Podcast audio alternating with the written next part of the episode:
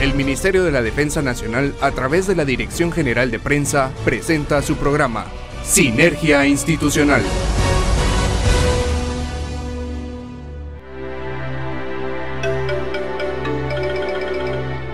Buenas noches Guatemala, bienvenidos al primer programa de mayo de Sinergia Institucional Radio. Les saluda como siempre coronel Juan Emilio Chad y el día de hoy me acompaña Marisol Ruiz y Ana Lucía Archila y les traemos información que sabemos será de su interés. Así es mi coronel Chad, muy buenas noches a todos los amigos Radio Escuchas que nos acompañan a través del 107.3 FM de TGW, La Voz de Guatemala. En esta media hora llevaremos a ustedes parte de las actividades que realiza el Ejército de Guatemala, pero para que esté enterado de todo lo relacionado a su ejército, lo invitamos a que nos siga en nuestras redes sociales, en Facebook, Instagram, Twitter y YouTube. Búsquenos como arroba ejército-gt oficial. Si desea escuchar las emisiones anteriores de este programa, nos encuentra en Anchor y Spotify como Sinergia Institucional Radio. No dejamos de recordarles seguir cuidando de su salud ante el coronavirus COVID-19. Si viaja a cualquier parte del país, por favor, sea responsable. Un saludo muy especial y mucho ánimo a todos los guatemaltecos que inician su jornada laboral a esta hora de la noche y a los que ya están en casa o se dirigen a ella, les deseamos un reparador descanso en compañía de Sinergia Institucional Radio. Así que los invitamos que nos acompañen en esta media hora de transmisión en cabina Marta Bolaños de Prado en el 107.3 FM de TGW, La Voz de Guatemala. Bienvenidos. Bienvenidos. Bienvenidos. A continuación en su programa Sinergia Institucional, La Portada.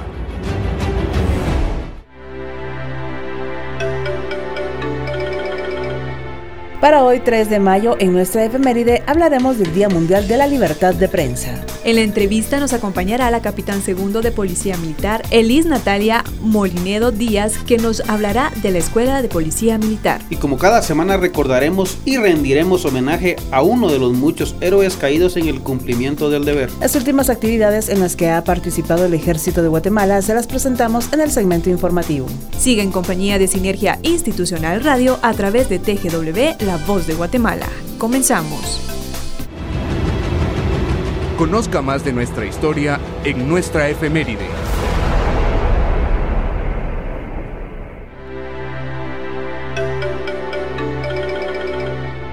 Hoy en nuestra efeméride hablaremos del Día Mundial de la Libertad de Prensa. Desde el año 1993 se celebra en todo el mundo el Día Mundial de la Libertad de Prensa, decretada por la ONU, en la que se evalúa el estado de la libertad de prensa a nivel mundial, la defensa a los ataques a la independencia de la prensa y de los periodistas, y se rinde homenaje a aquellos profesionales del periodismo que han perdido la vida en el ejercicio de su labor. La libertad de prensa es el derecho que tienen todos los medios de comunicación de investigar y mantener informada a la sociedad en general sobre los hechos y acontecimientos que suceden en el día a día, sin que, por ello, puedan ser víctimas de censura, acoso, hostigamiento o algún tipo de coacción durante el ejercicio de su profesión. La libertad de prensa goza de una garantía constitucional a través de la cual, de forma totalmente libre y democrática, las personas pueden unirse para crear medios de comunicación autónomos y libres de censura. Para conmemorar este día se eligió el 3 de mayo con motivo del aniversario de la Declaración de Windhoek, en la cual los representantes de medios de comunicación africanos que participaban en un seminario organizado por la UNESCO en la capital de Namibia en el año 1991 elaboraron un documento que recopiló los principios de la libertad de prensa. En dicha declaración se plantea el desarrollo de una prensa libre, independiente y pluralista como elemento esencial para el desarrollo y mantenimiento de la democracia en las naciones del mundo. Asimismo, se expresa de manera tajante que el concepto de prensa independiente tiene que ser entendido como una prensa autónoma, donde los poderes públicos no tengan ninguna participación ni control, ya sea de índole económico o político.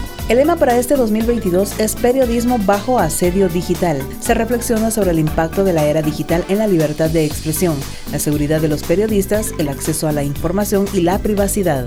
El Premio Mundial de la Libertad de Prensa UNESCO Guillermo Cano es uno de los reconocimientos más prestigiosos otorgados por la UNESCO a personas, organizaciones o instituciones a nivel mundial que hayan tenido una notable contribución a la defensa y promoción de la libertad de prensa. Fue creado en el año de 1997 en honor a Guillermo Cano Izaza, director del diario colombiano El Espectador, asesinado en el año 1986 por sicarios del narcotráfico. Anualmente un jurado calificado calificador conformado por profesionales del periodismo elige a un ganador entre las propuestas efectuadas por organizaciones no gubernamentales que trabajan en pro de la libertad de prensa y por los Estados miembros de la UNESCO. Los invitamos a que la próxima semana no se pierdan otra efeméride. Conozca el trabajo del ejército de Guatemala en la voz de los protagonistas, en la entrevista de hoy.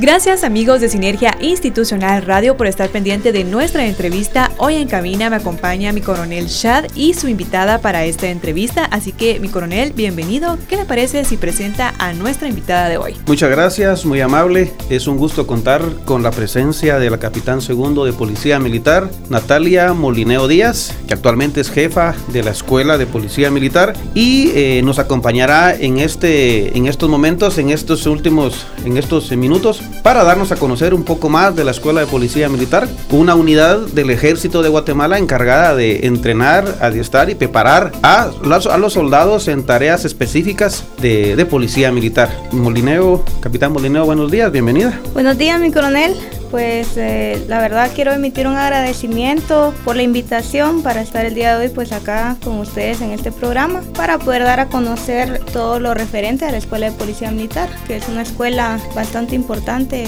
a nivel institucional, mi coronel.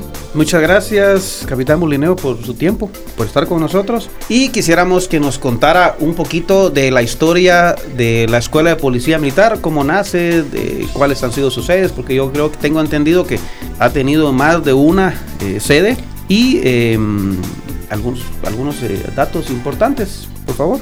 Este, sí, mi coronel. Bueno, la escuela de policía militar pues inicia em, en el antiguo cuartel general, ¿verdad? Prácticamente inicia porque en el cuartel general impartían el curso de policía militar a las diferentes unidades, a la primera compañía, segunda compañía, tercera compañía del cuartel general, pero no existía una escuela como tal y cada unidad pues impartía su entrenamiento simultáneamente. Entonces, eh, con iniciativa, ¿verdad?, del general de brigada Sergio Camargo Morales, en, eh, que se encontraba como comandante del cuartel general en ese entonces, pues eh, giró las instrucciones correspondientes al mayor de artillería José Serna para que mm, iniciara el proceso para formar una escuela de policía militar, la cual pues se formó bajo un acuerdo gubernativo el 23 de septiembre de 1992. El acuerdo gubernativo pues es el acuerdo gubernativo número 29 y es así como nace eh, la escuela de policía militar en la sede del cuartel general. Algunos, eh, los fundadores de esta escuela pues fue como tal el mayor de artillería José Serna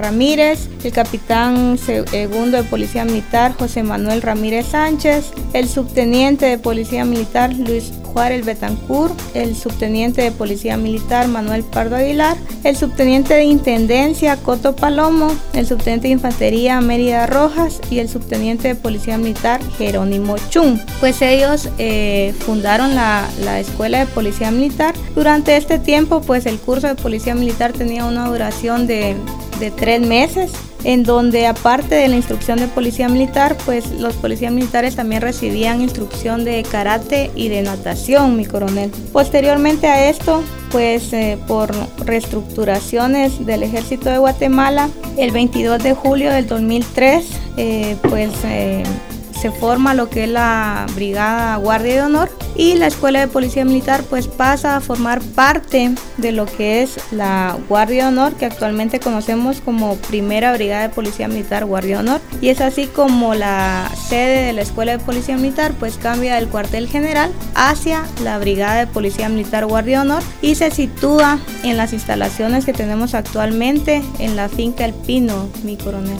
Muy bien, eh, interesante la, propuesta en esa oportunidad por el, el, coronel Sergio Camargo Muralles. Me imagino pues en las unidades de policía militar eh, de esa época, como usted dice, entrenaban de forma simultánea, pero no había un entrenamiento estandarizado.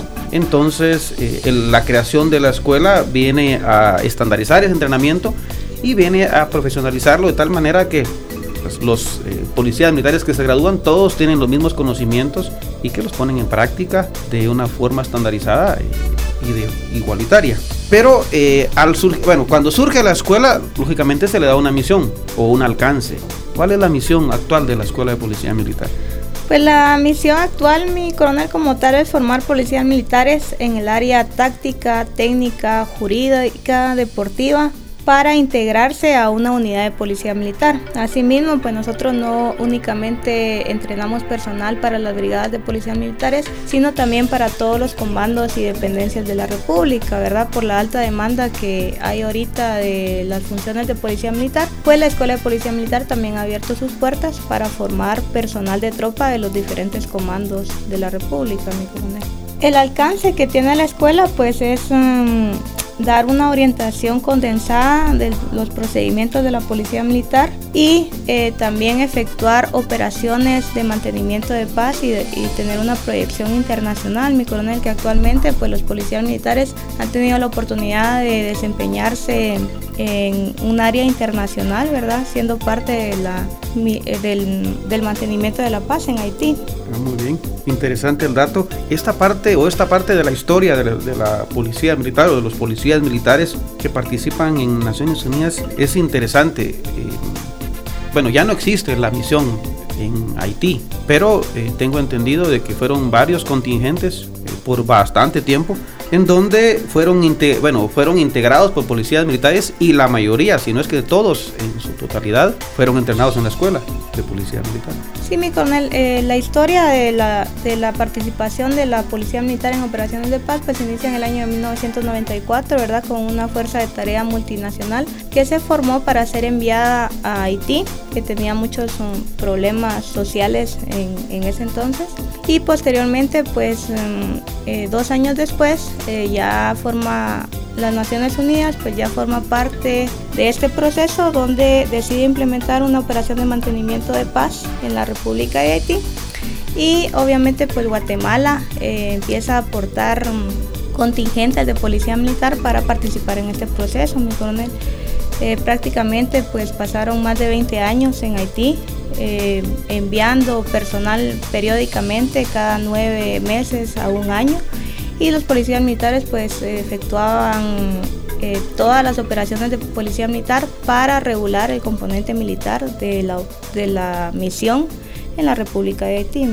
Muy bien, interesante ese dato.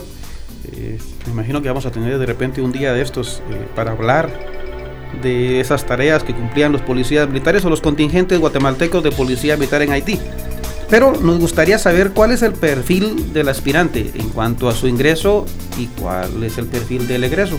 Pues eh, los perfiles, mi coronel de ingreso, pues mm, obviamente pues tiene que ser un soldado voluntario, ¿verdad? Eh, cuando el soldado ingresa al curso de policía militar, pues él ya tiene un entrenamiento como soldado y obviamente durante este curso pues él se especializa en las operaciones de policía militar. Asimismo pues él debe tener como mínimo eh, dentro de sus estudios tercero básico y tiene que tener de 6 a 12 meses de servicio, una estatura mínima de 1,60 para el personal masculino y unos 55 para el personal femenino. Tiene que tener iniciativa de espíritu de servicio, personalidad, deseo de aprender, gozar de un excelente estado de salud y no padecer de ninguna enfermedad que limite su desempeño tanto físico como académico, ¿verdad? Por la exigencia del curso, mi coronel. Y eh, lo que nosotros esperamos, eh, que sea el perfil de egreso de este soldado, pues es que él ya salga como un policía militar capacitado para brindar apoyo en operaciones tácticas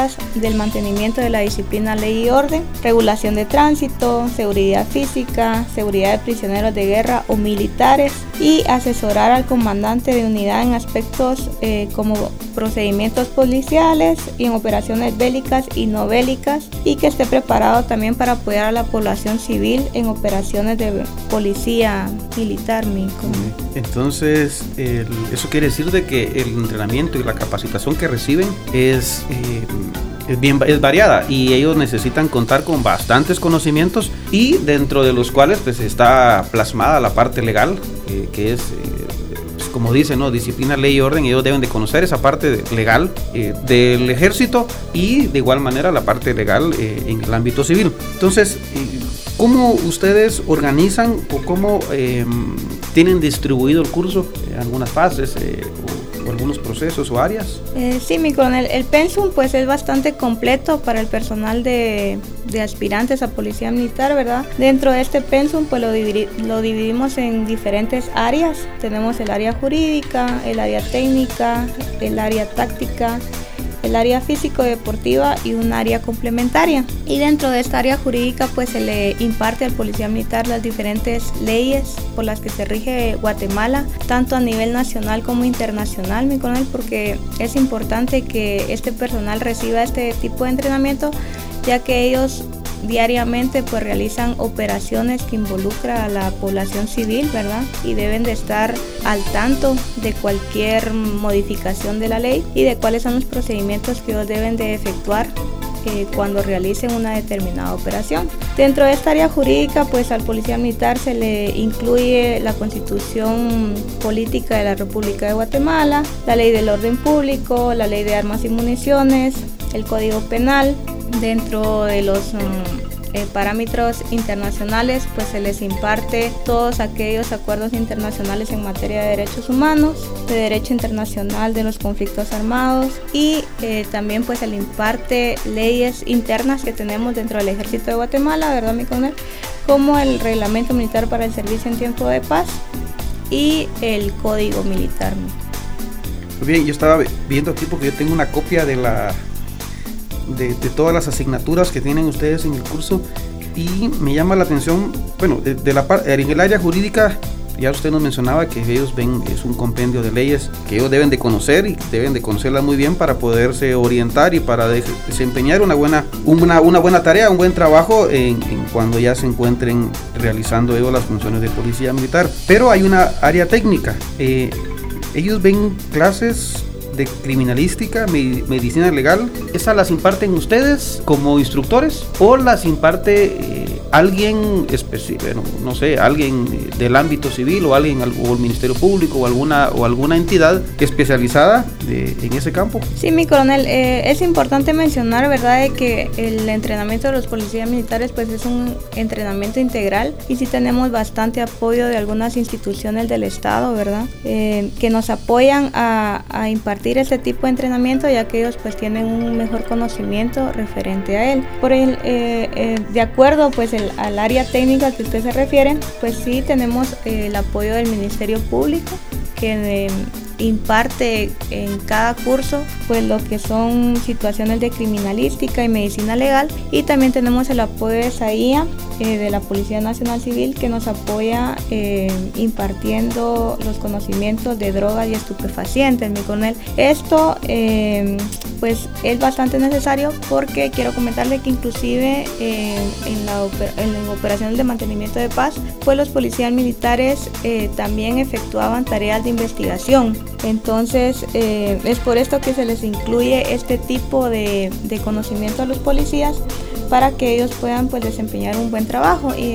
De, la misma forma, pues también lo realizan aquí en Guatemala, ¿verdad? Cuando ellos pues se enfrentan a una escena del crimen, pues es necesario que ellos sepan cuáles son los procedimientos que deben de efectuar para no contaminar la escena y para protegerla, ¿verdad, mi coronel? En lo que pues se requieren a las entidades eh, correspondientes para que realicen ya el tipo de procedimientos indicados. Muy bien, me surge una duda. Pero yo soy oficial de policía militar y usted también es un oficial de policía militar. Los conocimientos que yo tengo de policía militar son los mismos conocimientos que tiene un soldado de policía militar o cambian. Hay mucha diferencia en cuanto a qué hacer, en cuanto a porque un policía militar eh, no opera o no realiza, bueno, no opera, mejor dicho, de la misma manera que opera una unidad regular. Porque las unidades regulares van en masa, van en, van van en grupo y son mínimo escuadra, pelotón y van para compañía. Los policías militares regularmente ejecutan tareas en parejas. Entonces, eh, son que puede ser un cabo o un sargento. Entonces, este eh, debe tener los mismos conocimientos que tiene un oficial para poder atender una situación como las que usted nos mencionaba, una escena de crimen, una, un, accidente de tránsito, por ejemplo. Eh, sí, mi coronel. Obviamente, pues el oficial recibe eh, un tipo de entrenamiento diferente porque él conduce a estos policías militares. Sin embargo, pues los policías militares eh, trabajan como mínimo en grupos de tres, ¿verdad? Que es un galonista y dos policías militares Pero este galonista pues obviamente al igual que los policías militares pues está preparado para poder desempeñarse en un determinado momento como puede desempeñar un oficial, ¿verdad? Tiene los conocimientos necesarios como para él eh, desempeñarse en cualquier tipo de situación que se le presenten, ya que el pensum que reciben los policías militares pues es bastante completo y se les incluyen las cuatro funciones del policía militar, mi coronel. Entonces eh, considero que si eh, se le requiere en un determinado momento, pues el policía militar sí se puede desempeñar. Sin embargo, pues obviamente el oficial pues tiene un tipo de instrucción diferente que es lo que lo diferencia de los policías militares.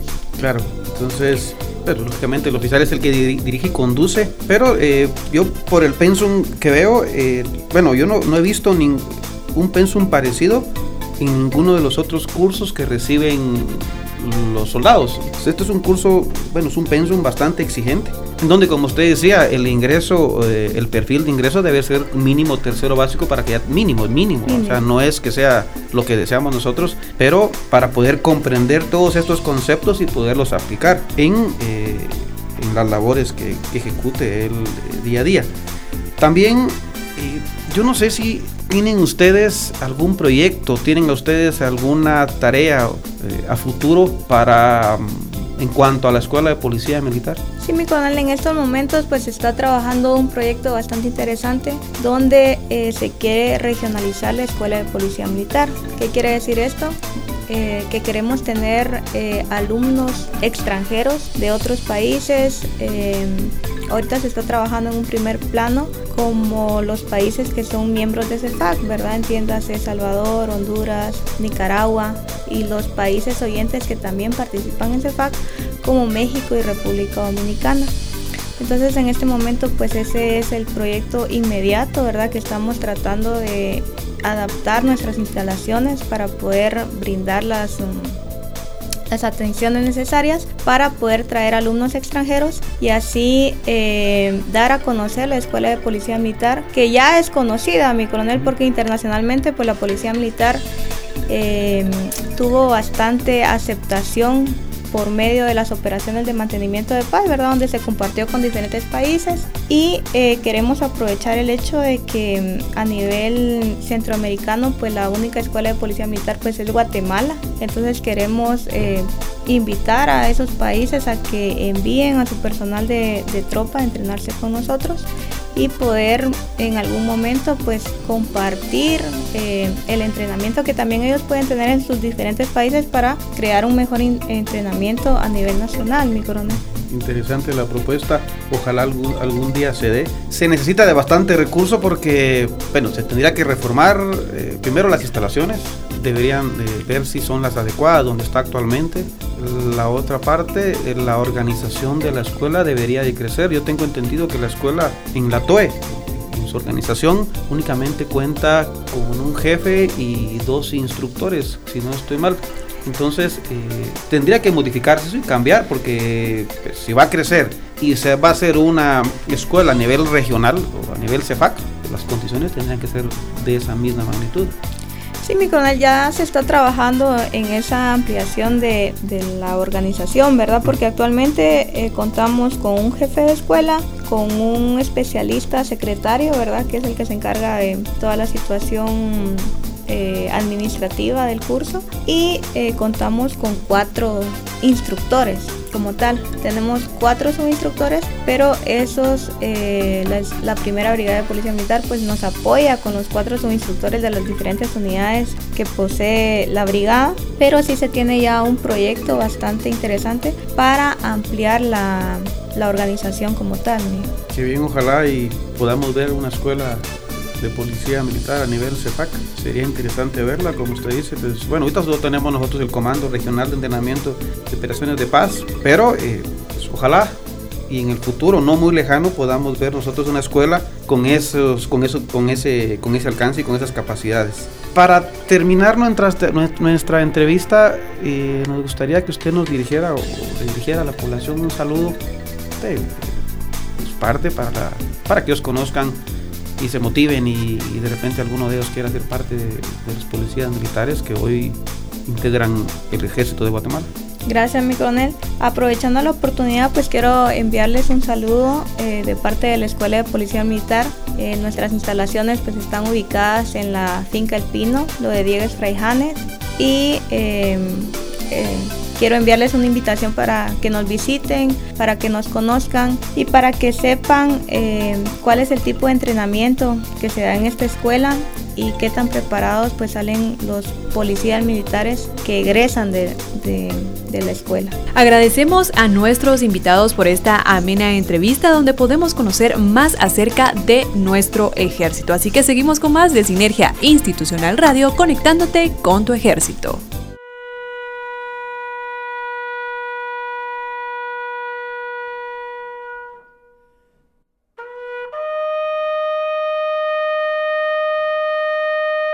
Sinergia Institucional rinde un homenaje póstumo a la memoria de nuestros héroes. Hoy, 3 de mayo, rendimos un homenaje al soldado de segunda Lorenzo Chávez Mateo, quien falleció el 11 de octubre de 1982 en la aldea San Diego La Libertad Petén. Cada uno de los héroes caídos en el cumplimiento del deber es recordado por haber defendido con honor a Guatemala, país que los vio nacer. El soldado de segunda Lorenzo Chávez Mateo defendió con su vida el orden constitucional de la República. A todos nuestros héroes dedicamos hoy la oración del soldado caído en el cumplimiento del deber. Soldado que nos has precedido hacia el infinito, tu sacrificio no ha sido en vano, pues tu sangre generosa derramada nos señala el camino hacia la victoria y tu ejemplo de patriotismo y valentía es nuestra consigna. Conozca lo más relevante de las actividades que realiza el Ejército de Guatemala en nuestro segmento de noticias.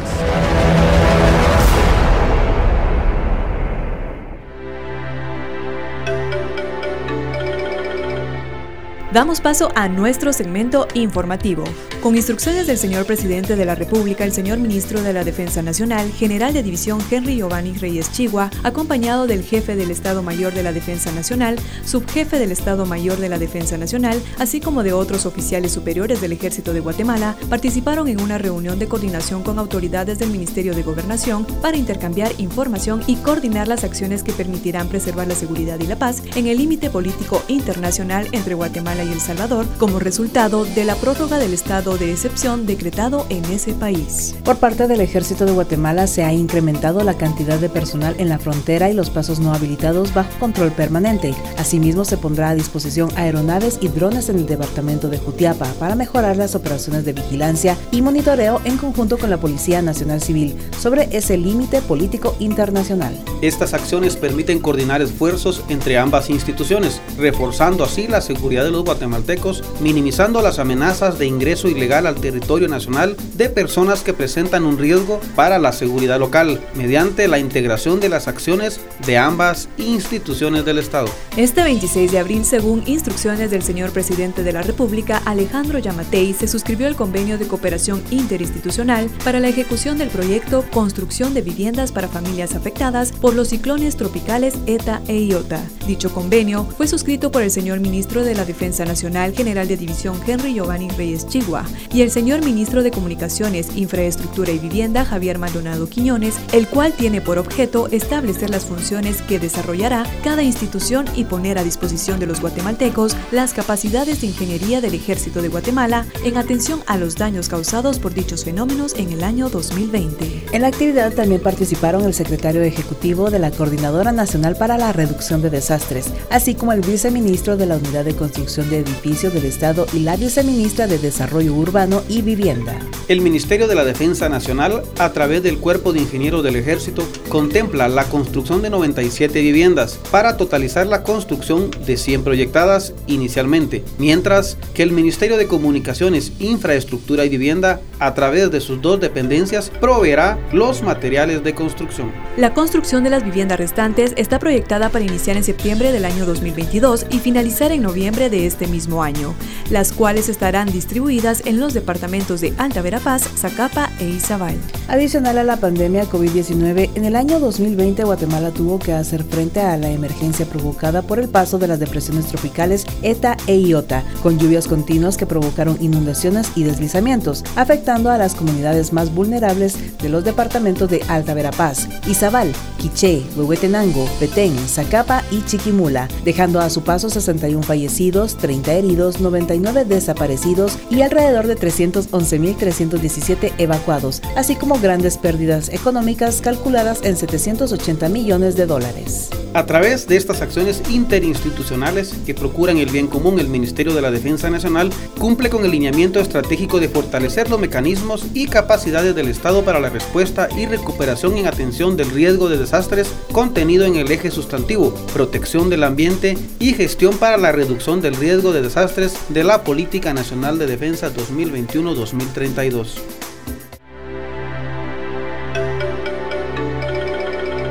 Por hoy ha sido toda la información en Sinergia Institucional Radio. Gracias por habernos dejado acompañarles en esta media hora. Los invitamos para que el próximo martes sintonice el 107.3 FM de TGW, La Voz de Guatemala, a partir de las 7 de la noche. Siga cuidando su salud y la de sus seres queridos. Sea responsable a la hora de viajar o visitar.